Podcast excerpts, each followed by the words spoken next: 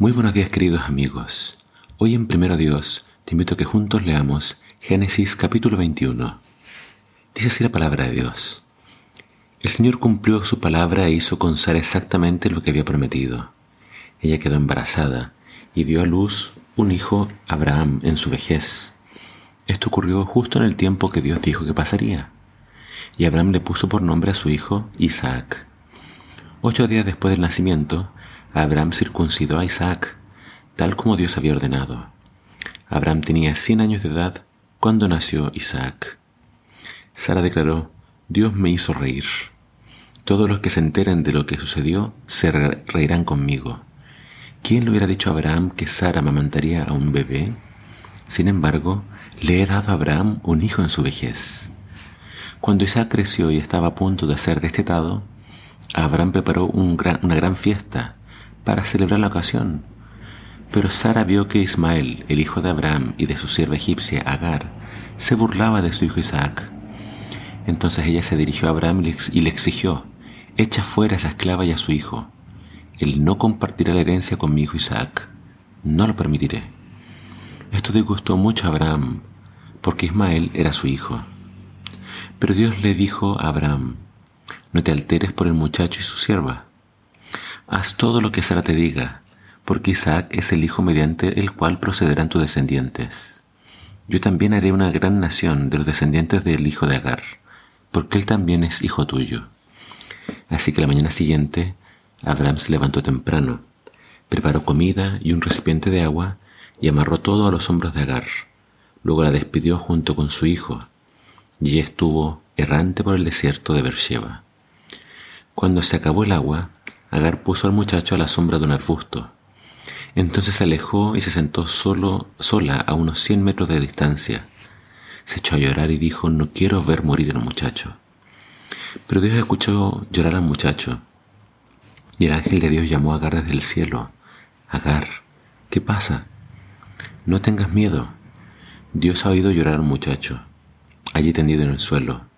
Ve a consolarlo, porque yo haré de su descendencia una gran nación. Entonces Dios abrió los ojos de Agar, y ella vio un pozo lleno de agua. Enseguida llenó su recipiente con agua y dio de beber al niño. El muchacho creció en el desierto, y Dios estaba con él. Llegó a ser un hábil arquero. Se estableció en el desierto de Parán, y su madre arregló que se casara con una mujer de la tierra de Egipto.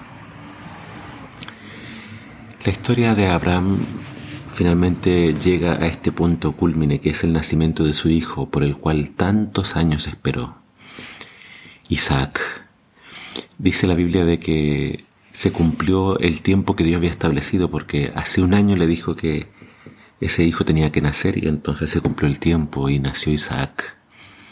Dice que Abraham lo circuncidó y después estaba por hacer una gran fiesta cuando era el tiempo de destetarlo. Es decir, ya también había pasado otro tiempo más y es entonces que Sara se percata de que tanto Agar como Ismael se estaban burlando de su hijo. Entonces ella entendió de que esto no iba a terminar bien y le pidió a Abraham que echara a la sierva, a la criada. Y Abraham dice que le dolió esto porque también era su hijo. Pero Dios le dijo que tenía que hacerle caso a Sara en esta ocasión. Y así fue como entonces despidió a Agar y a Ismael. Ismael a esta altura debe haber tenido unos 14 años, no era tan pequeño, la Biblia lo llama muchacho. Eh, y entonces vemos que ellos se van por el desierto de Beersheba, errantes. Y entonces en su desesperación Agar dice, nos vamos a sobrevivir, pero yo no quiero ver al muchacho morir. Y entonces se alejó de él, lo dejó debajo de un arbusto. Pero dice interesantemente la Biblia de que nuevamente aparece el ángel del Señor y le dice que Dios ha escuchado la oración del muchacho. Le muestra dónde hay agua y entonces ellos se quedan a vivir eh, en el desierto de Parán, donde él se convierte en un gran arquero. Vemos entonces de que la bendición de Dios alcanza no solamente a, a Sara y ella teniendo un hijo en su vejez, algo totalmente imposible, sino que la bendición de Dios y la misericordia de Dios también alcanzan a Agar y a Ismael.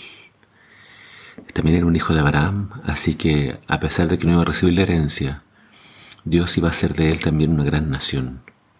Vemos la misericordia de Dios para con todos, tanto para el pueblo escogido como para otros pueblos. Dios siempre hace misericordia.